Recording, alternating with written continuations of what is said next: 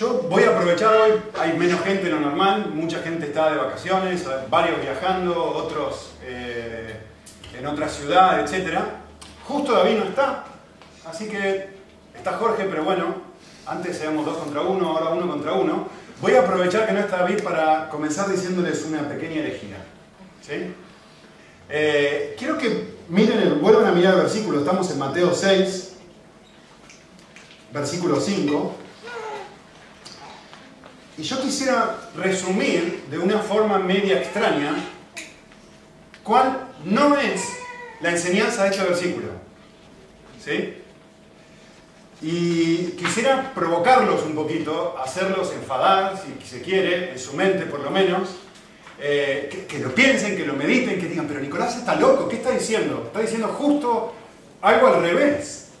Y, quiero que pienses un momento, eh, la frase que voy a poner ahora en la pantalla.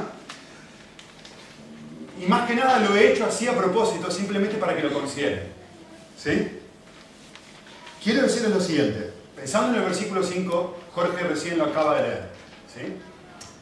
El versículo 5 dice, cuando oréis no seáis como los hipócritas, porque ellos les gusta ponerse en pie y orar en las sinagogas y en las esquinas de las calles para ser vistos por los hombres. En verdad les digo que ya tienen su recompensa. Bueno, Quisiera decirles que la enseñanza principal de este versículo no es, escuchen bien, ¿eh? no es advertirnos de que podemos usar la oración como un medio para agradar a los demás. ¿Vale? A ver, si uno lee el pasaje, pareciera que justamente esto es lo que está diciendo que la enseñanza principal del versículo es que usamos la oración como un medio para agradar a los demás. Dice, cuando oréis, no sea como la gente hipócrita, que se pone de pie y que quiere que todo el mundo lo vea y que digan, wow, fantástico, qué increíble, esta persona es súper espiritual. Ahora, yo seleccioné las palabras de mi frase a propósito. No dije, la enseñanza de este pasaje no es advertirnos que podemos usar la oración para agradar a los demás.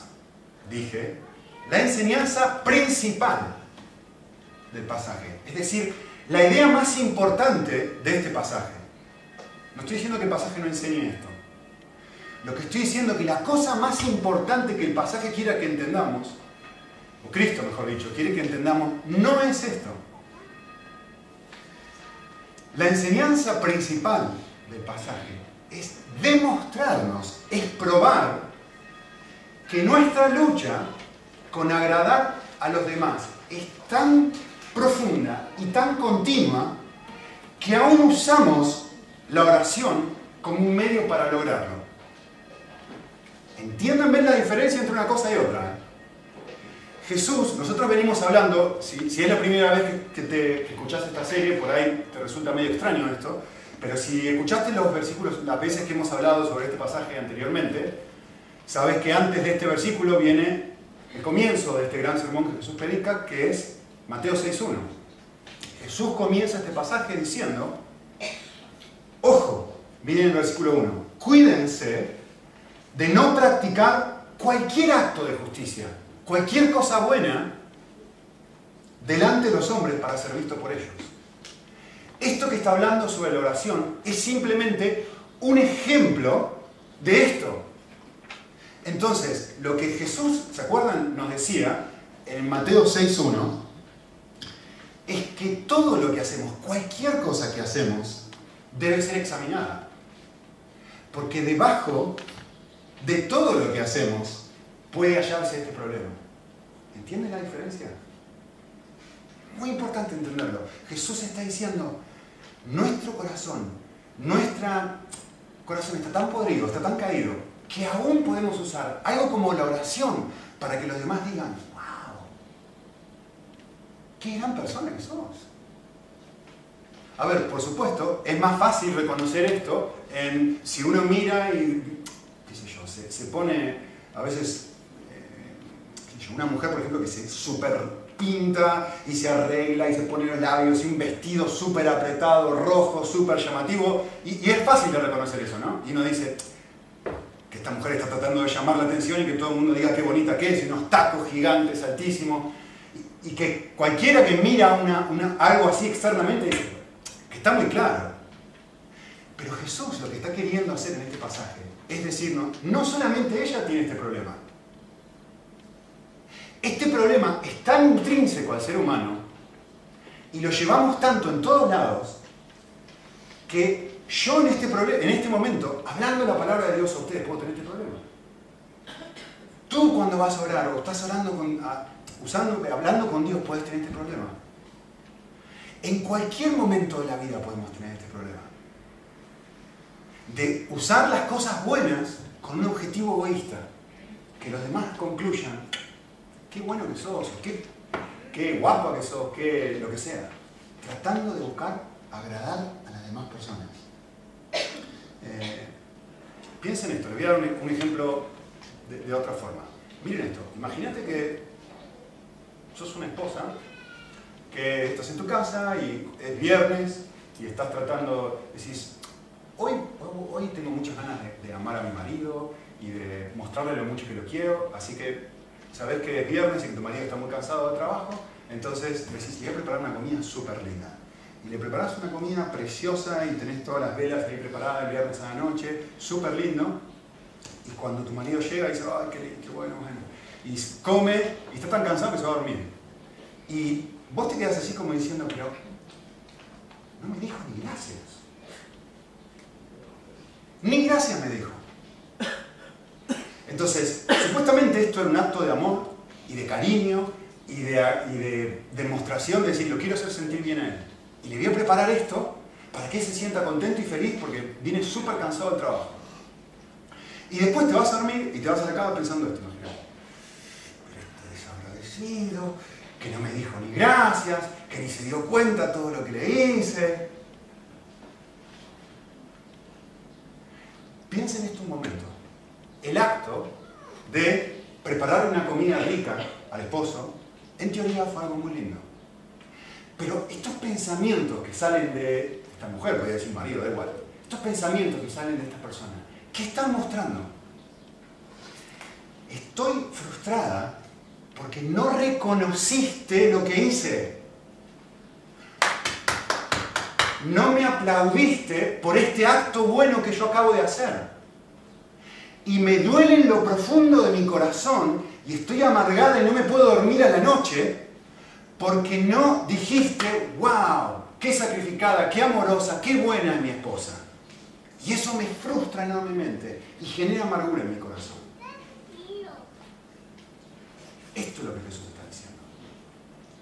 Jesús está diciendo, está queriendo mostrar que esta lucha, esta condición de nuestro corazón es tan profunda, como dijimos la semana pasada, que la puedo llevar cuando hoy pasaron una bolsita, la puedo llevar al acto de dar. Ay, ¿qué van a pensar los demás si doy o no doy, si doy o no doy, si doy o no doy? Jesús está diciendo, ¿cuándo des? Que da igual lo que piensen los demás. Y si no doy, si van a pensar que soy egoísta. Y estoy pensando constantemente, ¿qué van a decir las demás personas de mí cuando Si estoy orando, a ver si lo digo bien, a ver si no lo digo bien. Y Jesús quiere confrontarme con esa realidad de decirme, ¿Quién es tu audiencia? ¿Quién es tu audiencia? ¿Es Dios? ¿O son los demás? Y el punto de Jesús justamente es mostrarme, esto es algo que en cada cosa que hago, los seres humanos tenemos una inclinación natural a luchar con esto. Eh, hace un par de semanas atrás les compartí una cita, que la voy a volver a compartir ahora, no, no, no, no suelo hacer esto, pero me parece tan relevante que se las voy a leer de vuelta. Eh, Martin Lloyd Jones dijo esto, no hay nada tan falaz como pensar en el pecado solo en función de actos. Y mientras pensemos en el pecado en función de cosas que hemos hecho, no llegamos a comprenderlo. La entraña de la enseñanza bíblica acerca del pecado es que es esencialmente una disposición del corazón. Creo que podía sintetizarlo diciendo que el pecado es, en último término, el adorarse a sí mismo, el adularse a sí mismo. Y Jesús, nuestro Señor, lo muestra de una forma que es alarmante para mí y terrible. Es que esta tendencia de autoadoración nos sigue hasta la presencia misma de Dios. Como dice el versículo 5. Hasta el momento en el que incluso estoy orando y estoy delante de la presencia de Dios, esta tendencia, esta inclinación de mi corazón me persigue, es que no me puedo escapar. En donde estoy desesperado, desesperada, por no caer mal, qué piensen los demás, si oré demasiado, si oré demasiado poco, si oré demasiado mal, si hice esto, si hice lo otro. Y, nosotros los que venimos a la iglesia pensamos esto, pero el que no viene a la iglesia de otra forma. Se mira al espejo, ve su cuerpo y dice, ¿estoy demasiado flaca? ¿Estoy demasiado gorda? Mi pelo está bien, mi pelo está mal. El hombre, ¿cuánto dinero gano? Ganó mi equipo de fútbol, no ganó mi equipo de fútbol. Es, es, es que en cada cosa que hacemos hay una tendencia, Jesús nos dice, a intentar generar nuestra identidad en función de lo que las demás personas piensan de nosotros. Muy bien. En el versículo 6, Jesús va a decirle a los discípulos, a la gente que está escuchando, eh, cómo, si esta es la realidad del corazón de los seres humanos, cómo debería orar una persona que está llena de él, cómo debería orar un cristiano. ¿no? Y dice en versículo 6, pero tú, cuando ores, entra en tu aposento y cuando hayas cerrado la puerta, ora tu Padre que está en secreto y tu Padre que ve en secreto, te recompensará. A ver, cuando leemos un versículo como este, corremos el riesgo de ser literalistas. Es decir, ¿qué, ¿qué significa este pasaje? ¿Que está mal hacer oraciones en público? El versículo está diciendo, ora en secreto. ¿Qué quiere decir eso? ¿Que yo nunca en ningún momento de la vida debería hacer una oración pública? Bueno, acabamos de orar hace un ratito, Leo, acabas de pecar. Porque oraste y eso está muy mal y la Biblia dice que no se debe hacer. ¿Qué, qué quiere decir el pasaje? Quiere decir que yo sí o sí me tengo que meter en una habitacioncita, cerrar la puerta. ¿Y, y si la puerta no cierra? ¿Y si hace mucho calor y tengo que abrir la puerta? Y si hago como Manuel, que me gusta ir a la montaña y, estar un tiempo en la montaña, solo, tranquilo, y, y, no hay puertas y no hay lugar, y hablo con Dios ahí. A ver, la Biblia un montón de veces nos cuenta de oraciones públicas. De hecho, Jesús oró públicamente. Los discípulos oraron públicamente. Pablo, en todas sus cartas, hace oraciones públicas. Entonces, ¿qué es lo que Jesús está diciendo? Si no está diciendo eso, no está diciendo literalmente la única forma correcta de orar es que lo hagamos en secreto, que nadie nos mire, que nadie nos observe, que nadie nos vea. Si eso fuera así, pues todos, o sea, no, sabíamos qué hacer con todo el resto de los pasajes y con todas las acciones que hacemos todo el tiempo. Jesús está hablando de otra cosa. Entonces, lo que tenemos que mirar es, ¿qué quiere decir esto orar en secreto? ¿Qué es orar en secreto? ¿Es que nadie me vea? Evidentemente no. Debe ser otra cosa, mucho más profunda que eso. Eh, yo se lo resumí de esta forma. Orar en secreto significa orar sin un deseo de mostrar a otros mi bondad. De hecho, justamente como hemos estado hablando ahora, eh, lo secreto, ¿se acuerdan los que han estado antes? que Jesús repite esta idea tres veces. Versículo 4 dice que tu limosna, que tu ofrenda sea en secreto. Versículo 6 dice que tu oración sea en secreto. Versículo 18 eh, dice que tu ayuno sea en secreto. Entonces, evidentemente está hablando de cualquier cosa que yo haga. No solamente estas tres, cualquier cosa que yo haga en secreto quiere decir sin intención interna del corazón de que las demás personas digan, wow, qué bueno eso. Por supuesto, desde otra perspectiva, orar, o mejor dicho, actuar en secreto significa también, sin un deseo interno, de tapar mi maldad. Ambas cosas, no solamente lo bueno. A veces quiero tapar lo malo, ¿no? Que los demás no vean lo malo. Justamente, como les dije hace unas semanas, pasa el cosito de la ofrenda y pongo cuando en realidad no quiero poner. Y el deseo, uy, perdí. Y el deseo de mi corazón es no poner. Jorge, ¿me pasas el otro micrófono? Me parece que... Ah, ya está, ya está bien. Solamente lo saqué.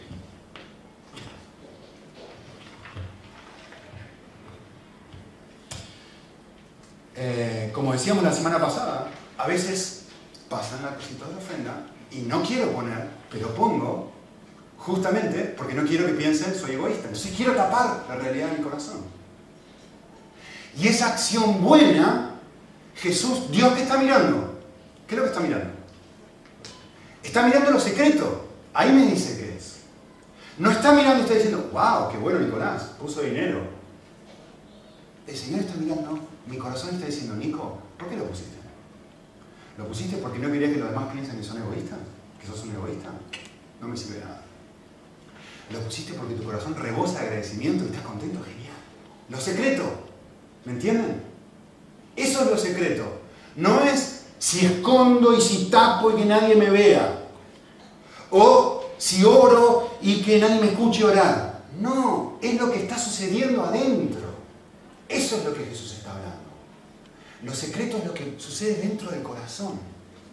En donde dentro de mi corazón no hay ningún intento de buscar la audiencia de otros, de manera positiva o de manera negativa. ¿Sí? La Biblia nos, habla, o la idea de este pasaje es que eh, en el fondo de su corazón, la oración de esta gente, y escuchen bien esto, ¿eh? está dirigida hacia los hombres y no hacia Dios. Esto es el problema. Los hombres son la audiencia. Cuando ores, se gustan ponerse en pie y que todo el mundo vea. Cuando hagas lo que hagas, la intención del corazón es firmemente que los demás vean. ¿O no? ¿Quién es la audiencia? Es el punto. Es que están tratando de impresionarlos, están tratando de robar amor, están tratando de buscar aceptación, de encontrar su sentido de valía. A través, en este caso, la oración. Podría haber sido cualquier otra cosa, obviamente, ¿no? A ver, déjenme hacer un paréntesis aquí, rapidito, y decirles algo. Eh, obviamente, esto no quiere decir, todo esto que estoy hablando, que se enfoca en el corazón, no quiere decir que no está, no está buena la idea de tener un lugar especial, un cuartito, un, un espacio en tu casa o donde sea, donde te encontrás con el Señor. No, son ideas contradictorias, ¿no? estoy diciendo que eso no es así. ¿Vale? A mí me gusta, de hecho, sería muy lindo que tengas un espacio donde, ¿sabes? Este es como, como cuando estábamos de novios, nosotros con mi esposa, eh, teníamos un, café en donde fue el primer lugar en, La Plata, en Argentina, donde nosotros tomamos un café por primera vez, charlamos seis horas. Primer día que nos juntamos a tomar un café. Precioso, fue un lugar re lindo y la pasamos súper bien espectacular. Ahora, este fue nuestro lugar de encuentro a partir de ahí, para tener citas. Eh, como que es un espacio especial, a ver, obviamente yo quiero tener una relación con mi esposa en cualquier lado, pero es lindo también tener un lugar lindo, ¿vale? Entonces no estoy diciendo con esto que no sería lindo que generes un lugar donde todos los días te encontrás con Dios y es tu lugar especial. Para mí esto es mi oficina, mi casa, mi altillo, es, es el lugar donde, donde yo me encuentro con Dios y es lindo eh, estar solito y hacer eso. De hecho, Noten eh, algo que vemos en la vida de Jesús, ¿no? En Marcos 1.35 dice, levantándose muy de mañana, cuando todavía estaba oscuro, salió, y, noten lo que dice, se fue a un lugar solito. Y allí oraba. Entonces, evidentemente vemos en Jesús una intención de decir, quiero pasar un tiempo con Dios. No es, no quiero que nadie me vea orando, no, no es esa la idea. Es que pasar un tiempo especial con el Señor y no quiero ser interrumpido y quiero tener una cita con Dios cada mañana. Y esto es lo que hacía Jesús. Y de hecho, les quiero mostrar algo, no es algo que hacía una vez. De hecho, miren lo que dice en Lucas 22, dice, y saliendo, se encaminó, y noten esta frase, como de costumbre, hacia el monte de los olivos, y los discípulos también le siguieron. Se fue al Monte de los Olivos, a Getsemaní, a orar. E, era algo que hacía de manera rutinaria. ¿sí? Así que mi, desafío para ustedes y mi desafío es, obviamente, el texto hace un énfasis en que Dios mira el corazón. También es lindo tener un lugar apartado para poder encontrarme con Dios todos los días, donde Él sea única y exclusivamente mi audiencia. ¿Vale? Ahora, antes de pasar al siguiente punto, versículo, quisiera mostrarles un detalle del pasaje. Miren esto. No sé si lo vieron. Para mí, estudiando esto hace una semana y media atrás, la primera vez en mi vida que vi esto. Nunca lo había notado. En el versículo 4 dice que hay que dar limosna en secreto porque el Padre ve en lo secreto. No es eso lo que dice en el versículo 6. Miren el versículo 6. Dice, cuando ores, entra en tu aposento y cuando hayas cerrado la puerta, no dice, tu padre ve en lo secreto. Eso lo dice al final del versículo. En el medio hay una frase muy interesante que dice, ora tu padre que está en secreto. Y uno dice, cuando hay tres pasajes que se repiten la misma frase y en alguno de ellos hay algo distinto, uno tiene que prestar atención. ¿Por qué en el versículo anterior que hemos visto hace un par de semanas decía, tu padre ve en lo secreto? Y acá dice, tu padre está en secreto. Y ve, por supuesto. No sé si lo habían visto o lo habían notado. ¿Por qué? ¿Qué significa esto? Bueno, yo creo que el texto nos da una pista de qué significa esto. Si miramos el contexto del pasaje, nos vamos a dar cuenta que hay cosas, que hay un énfasis en lo que se hace públicamente o externamente, ¿sí? Esta persona se pone en pie y ora delante de todo el mundo, entonces hay un énfasis en lo que se hace públicamente y hay un énfasis o un contraste en lo que se hace de corazón o internamente, en lo secreto. Es tú, entra en tu aposento y cierra la puerta. ¿Sí? Lo que se hace pública o externamente son oraciones que encuentran placer en reafirmar la espiritualidad personal. Son oraciones que están dirigidas a mí mismo. Es decir, yo oro, quiero que los demás miren y que me digan, muy bien, Nico, qué grande que sos. Son acciones que yo hago para que me reafirmen y me digan, genial. Mientras que lo que se hace en el corazón internamente son oraciones que encuentran placer en el Padre, en Dios. El Padre ve en lo secreto y la persona dice, eso me alcanza. No necesito que otros vean. Me alcanza con que el Padre vea. Y eso es lo que me genera adentro alegría. Lo que me genera alegría es que los demás me digan cosas bonitas. O lo que me genera alegría es encontrarme con Dios y tener una relación íntima con Él. Y el texto me dice, justamente ese es el punto, ahí es donde realmente puedo encontrar a Dios. Él habita en esta clase de relación. Él habita en esta clase de, encuentro, de momento, en donde mi corazón no, encuentra su placer afuera, donde mi corazón realmente encuentra su placer en decir, Dios es mi audiencia, me, me, he encontrado con Él, ahí Él reside. Eh, me llamó mucho la atención esto, realmente nunca lo había visto y quería compartirlo un poquito con ustedes. Eh, esto es muy similar a lo que les dije hace unas semanas atrás, cuando la señora esta pone, la viejita pone su monedita. ¿Dónde habita Dios? En la gente que puso mucho dinero, la gente venía y tiraba un montón de dinero, fariseos tiraban un montón de dinero y Jesús dice que Dios ni se entera.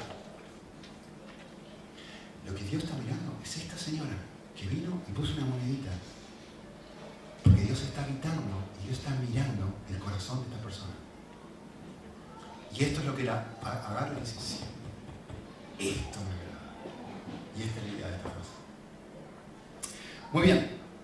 Versículo 7.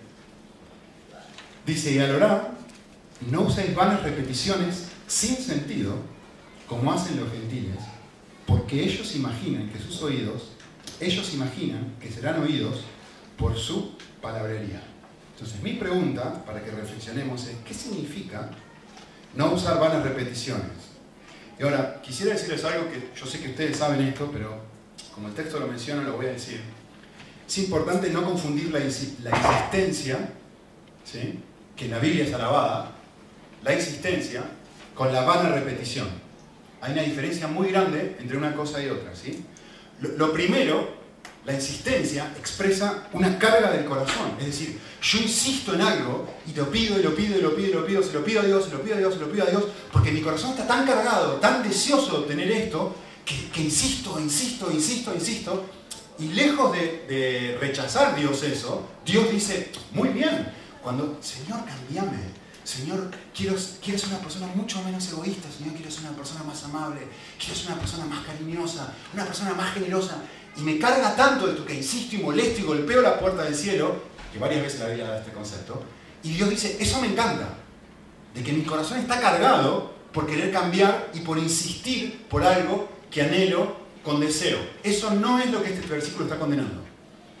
Este versículo está condenando la vana repetición, en donde hay una reiteración de palabras que están desconectadas del corazón. Es decir, repito una oración como un loro. Eh, yo crecí católico, mi vida, y muchas veces seguramente te habrá pasado lo mismo. Ibas a la iglesia, sentabas con el cura y te decía, bueno, tenés que decir Después de pecar, después de pecar tenéis que decir cinco Padres Nuestros, seis Ave María, lo que sea. Yo me sentaba y decía, Padre Nuestro que repetía. ¿Qué? Ni me enteraba lo que estaba diciendo. Lo repetía como un loro. Completamente desconectado de mi corazón. El texto está diciendo, no uses palabras vanas. No que está mal orar el Padre Nuestro, obviamente, ¿no? Pero palabras que están completamente desconectadas. Y quiero que noten algo, el texto no dice no uséis repeticiones. Fíjense bien, el versículo dice no uses vanas repeticiones o repeticiones vacías, repeticiones sin sentido. ¿Sí? Y acá está el punto. ¿Qué es esto de sin sentido? Pues obviamente, no necesito explicar demasiado esto, ¿no? Cuando algo no tiene sentido, ¿Cuándo digo algo sin sentido? Cuando lo digo sin reflexionar, sin meditar en lo que he dicho, sin racionalizar mis palabras, sin pasar por un proceso donde analizo y considero lo que estoy diciendo. Hay una desconexión entre mis palabras y mi corazón. A ver, los católicos pueden hacer esto, nosotros también. Señor, bendice, bendice, Señor hermano, bendice en el nombre de Jesús, te pido que bendigas en el nombre de Cristo, amén. ¿Qué dijiste? ¿Qué dijiste cuando dijiste bendice? ¿Qué quieres decir cuando bendice? ¿Realmente hubo un proceso donde vos fuiste consciente, le dijiste al Señor, esto es yo lo que, quiero para esta persona? La idea del pasaje es, tranquilo, no hay apuro delante de Dios. ¿Qué apuro hay? Frenate, frenate a pensar, no repitas como un loro palabras que aprendiste en la iglesia que son religiosas y que la gente las acepta, bendice, bendice, bendice, bendice, bendice, bendice. ¿Qué quiere decir bendice? ¿Qué estás pidiendo? Si Dios respondiera a tu oración, si yo digo bendice a Leo, y Dios respondiera a mi oración de bendición, ¿cómo se vería esa respuesta a oración? Que Leo tendría más músculos, tendría más, más dinero, sería una persona más espiritual. ¿Qué le estoy pidiendo a Dios cuando yo digo bendice a tal persona? ¿Qué le estoy pidiendo? Que es algo sin sentido. No seas como los gentiles que repiten oraciones sin sentido. Entonces, lo que me está llamando Jesús es a pensar antes de orar. Frenate. ¿Qué apuro hay? nos molesta el silencio. A veces estamos orando, especialmente cuando oramos juntos, ¿no? Los jueves nos pasa. Estamos orando y estamos todos juntos y nadie dice nada. Qué vergüenza, ¿no? ¿Se dan cuenta que el ¿Cuál es el problema? ¿Cuál es el problema? ¿Cuál es el problema? Piénsenlo. ¿Cuál es el problema? Lo acaba de decir Jesús. Me importa la opinión de los demás. Me importa el silencio, me incomoda porque el silencio me expone. Si no estuviera pensando en los demás, no me molestaría el silencio. Si no estuviese pensando en qué clase de oración o qué clase de cosas tengo que decir, no diría 18 veces Señor, Señor, Señor, Señor, Señor. Bendice, Señor, bendice. Usted, yo no hablo así. Jorge, Jorge, te pido, Jorge, te pido, por favor, Jorge, te pido, por favor, haga, Jorge, te pido. Gracias, Jorge, muchas gracias, Jorge. Y oramos, hablamos así a Dios. ¿Sí o no? El pasaje está diciendo, miren, un pasaje paralelo que es precioso. Miren esto. En Eclesiastés dice así. Lo mismo, miren cómo empieza el versículo. Exactamente igual que Mateo 6.1. Cuidaos, guardaos. Miren lo que dice Eclesiastés 5. Dice, guarda tus pasos cuando vayas a la casa de Dios. Tranquilo. Y acércate a escuchar en vez de ofrecer, escuchen esta frase, el sacrificio de los necios. ¿Qué es un necio? Una persona que no piensa. Piensa en el libro Proverbios. Está el sabio y está el necio. El sabio es una persona que piensa y el necio es el estúpido. Es una persona que hace las cosas sin pensar. Y Eclesiastés me está diciendo, no vengas a ofrecer, hablando de la oración en el contexto, ¿eh? por si no se enteraron, el sacrificio de la gente estúpida que no piensa. Dice, porque estos, miren la frase de vuelta, no saben que, no, que hacen mal. No te des prisa en hablar. No te des prisa en hablar. No se apresure tu corazón en proferir palabras delante de Dios. Porque Dios está en el cielo y tú en la tierra. Por tanto, que sean pocas tus palabras. ¿Me siguen? Esto es lo que está diciendo Jesús. No uses vanas repeticiones como hacen los gentiles. Entonces, obviamente, lo que Cristo está denunciando es la repetición vana. Y no la repetición de ideas cuando son expresadas con autenticidad. Cuando realmente salen de un corazón que está conectado con lo que está diciendo. ¿Vale? Ahora, quisiera hacer una pregunta antes de hablar del último versículo. Y, quiero que consideren bien esto. Esto es muy valioso. ¿eh? Esto es una parte del pasaje que que les va a gustar mucho, o espero que por lo menos que, les ayude a ver a Dios de otra forma. Creo que piensen esto. ¿Por qué alguien repetiría la misma oración sin pensar vez tras vez? ¿Por qué? ¿Por qué digo esto sin pensar 18 millones de veces? La segunda parte del versículo responde la pregunta, ¿no? ¿Qué dice el pasaje? ¿Por qué la gente suele hacer eso? Pues lo dice ahí. Porque ellos se imaginan que serán oídos por su palabrería. Es decir, piensan que van a ser escuchados. Porque en este sacrificio de quedarse mucho tiempo y repetir las cosas una y otra vez, a Dios le encanta esto que de alguna manera yo ponga de mí, me sacrifique y haga esta clase de cosas. Y el texto está diciendo, Dios no es así. Dios no es de esta forma. Jesús me está diciendo. Dios es diferente. Este es el Dios de los gentiles, no es el Dios de la Biblia. Ahora, capten esto, ¿eh? Miren, todo lo que yo acabo de decir hasta ahora en la primera parte, en versículo 5, Jesús nos dice esto. A través de nuestras oraciones tenemos la tendencia a buscar la aceptación de los demás. ¿Sí? Pero escuchen lo que dice en este versículo. A través de nuestras oraciones también tenemos la tendencia a buscar la aceptación de Dios. Piensan que por esto Dios los va a escuchar. Y Jesús dice, ambas cosas son incorrectas. Esto es la mejor de las noticias que alguien puede darte. No soy aceptado por Dios por la cantidad de tiempo que oro. No soy aceptado por Dios por la cantidad de dinero que doy. No soy aceptado por Dios por la cantidad de tiempo que ayuno. No soy aceptado por Dios por ninguna cosa buena que hago. Ellos piensan que por hacer esto Dios lo va a escuchar. Y el texto, Jesús es la mejor noticia que pudieran darte. Te está diciendo, no, no, no. Dios es distinto. Sos aceptado por Cristo, por lo que Él hizo por ti. Es por gracia que puedes entrar al trono. Que puedes venir delante, en una audiencia con Dios. Y decir, no me tengo que portar bien para tener esta audiencia. No. De hecho te digo, te estás portando mal y vas a seguir portándote mal. Pero esta audiencia que se te ha concedido con el Dios del universo, puedes estar parado delante de Él solamente por una razón. Porque Jesús ha muerto por ti y te ha lavado de todas las cosas malas que has hecho. Esa es la razón por la cual podés ser aceptado delante de Dios.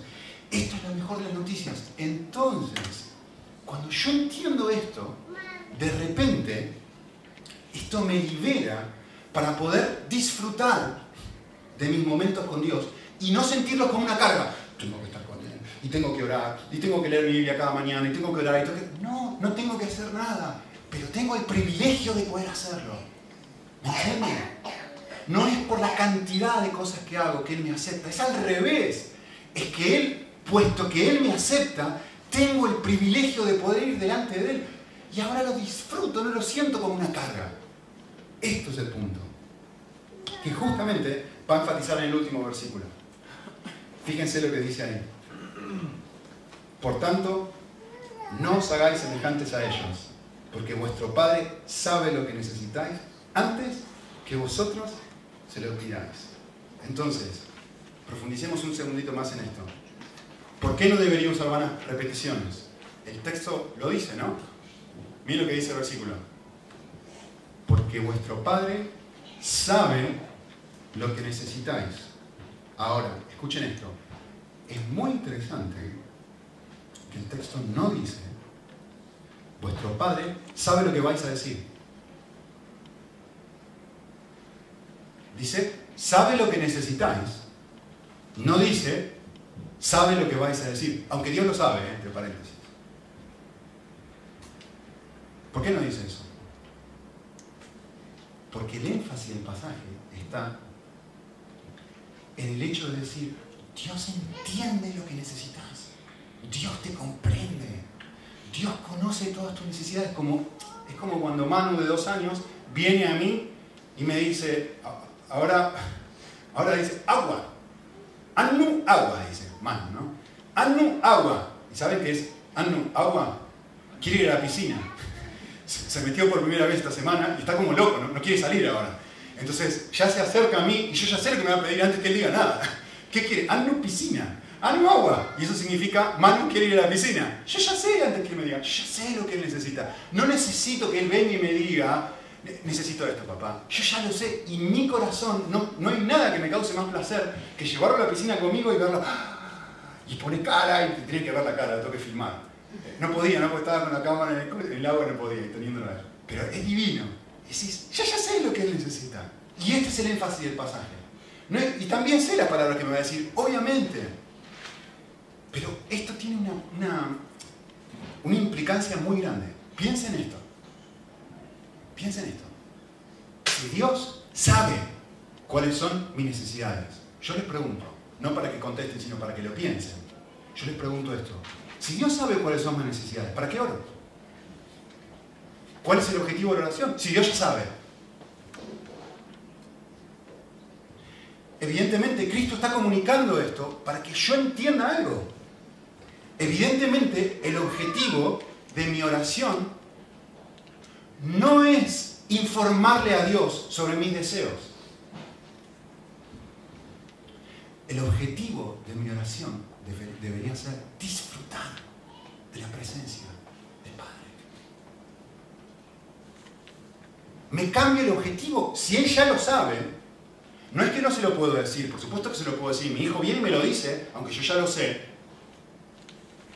Pero el objetivo es que podamos tener intimidad, que podamos tener una relación en donde yo, Él disfruta, yo disfruto, en donde es algo cercano, en donde es algo especial, en donde no simplemente repito como un loro, porque tengo que hacerlo y es una carga, y entonces digo, Señor bendice, bendice Señor, Señor bendice. No, no, no, no, no en donde realmente sé que me voy a encontrar con alguien que, en su corazón me dice, Nico, yo ya sé lo que vos necesitas. Es más, quiero darte lo que vos realmente necesitas. Y yo digo, yo soy el creador del universo y me quiero encontrar contigo y te estoy invitando a una audiencia conmigo. Y voy a este momento de oración con esa mentalidad completamente diferente a una mentalidad consumista. Dame, dame, dame, dame, dame, dame, dame, dame. Por supuesto que voy a pedir, está bien, es lo que él espera también, pero la mentalidad es distinta. La mentalidad es yo voy un Dios que me ama, yo voy un Dios que me quiere escuchar, yo voy a un Dios que quiere encontrarse conmigo. Eh, ¿Por qué? Porque el objetivo es tener un encuentro real con Él y significativo. Déjenme terminar simplemente diciéndoles esto. Eh, piensa en una fiesta. Pensá un momento que estás en una fiesta con cócteles y todos muy bien vestidos, no conoces a nadie, es un casamiento de un pariente lejano y te invitan a ti solito o solita y estás en esta fiesta y obviamente ya terminó el casamiento, pero tenés que tragarte toda la fiesta y todo lo que viene después, y estás en medio del cóctel ahí con todo el mundo y, mirás para todos lados, no conoces a nadie. Y, obviamente no vas a estar tres horas sin conversar con nadie, entonces te pones a conversar con alguien y, ¿cómo es la conversación con alguien así? Superficial. Me encuentro con una persona, ah, sí, ¿qué tal? ¿Cómo la conoces? ¿Cómo conoces a los novios? Ah, mirá, yo lo conozco de esto y lo otro. ¿Y dónde vivís? ¿De qué trabajás? Me encuentro con otra persona. Le digo lo mismo. ¿Cómo te llamás? ¿De qué trabajás? ¿Cómo conoces a los novios? Me encuentro con otra persona. Y se transforma en algo, una cabra, algo que No sé, por ahí ustedes son más relacionales que yo, pero a mí esa clase de fiesta me, agobia. Me terminan, oh, me quiero ir a mi casa, diciéndole a todo el mundo lo mismo, repitiéndolo. una y otra vez lo mismo.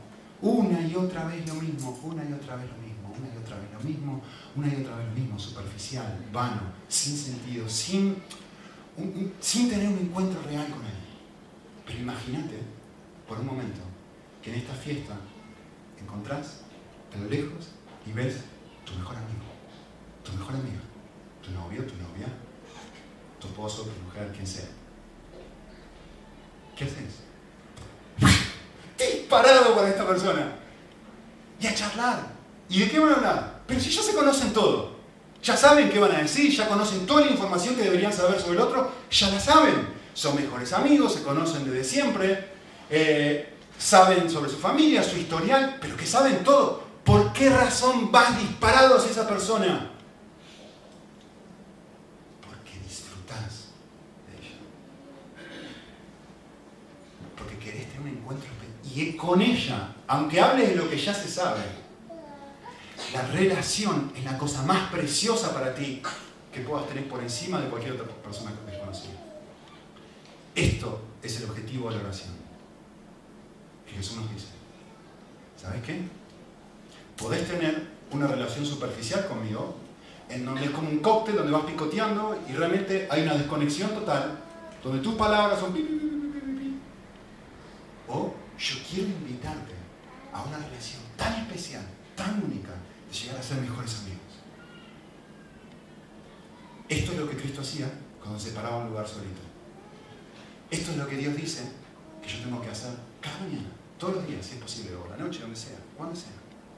De que Dios es mi perla de gran precio, de que Él es mi especial tesoro y que entonces me causa placer hablar con Él y no es una carga.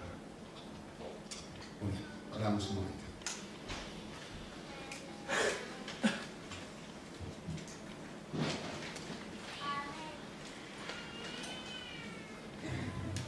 Señor, qué, desafío, qué desafío. Qué lindo desafío. Qué Dios distinto. Un Dios al que no tengo que apaciguar, un Dios al que no eh, tengo que presentarme con un montón de sacrificios o golpearme la espalda. O, no, tengo que buscar tu aceptación, Señor, porque eh, mi aceptación y nuestra aceptación es por causa de Jesús, por causa de Cristo, por causa de lo que Él hizo por nosotros en la cruz. Y por esta razón podemos, como dice el libro de Hebreos, acercarnos confiadamente al trono de gracia. Gracias, que esto es así. Queremos, entre todos, pedirte que pongas sal en nuestra boca, que pongas eh, sed espiritual en nuestro corazón, para tener ganas todos los días de, encontrarnos con alguien que poco a poco vamos considerando la persona más cercana a nosotros. El, el mejor amigo de la fiesta. Alguien que poco a poco vamos conociendo más y más y se va viendo como más y más atractivo para nosotros. Dios, yo sé que la Biblia nos muestra que esto es lo que tú quieres lograr en nosotros, quieres abrir nuestros ojos para que esto sea una realidad y librarnos de, la estupidez de la religión, de, repetir frases sin sentido y sin, propósito, y, sí poder frenarme, pensar y, hablar de corazón contigo. Y eso es lo que queremos. Así que ayudamos a todos, a mí en primer lugar, ayudamos a todos a, poder tener cada día esta clase de relación contigo, para que, como dice la Biblia, finalmente esto es una manera de vivir el gran mandamiento, de amarte con todo nuestro corazón, con todo nuestro alma y con todas nuestras fuerzas. Le pedimos en Cristo Jesús.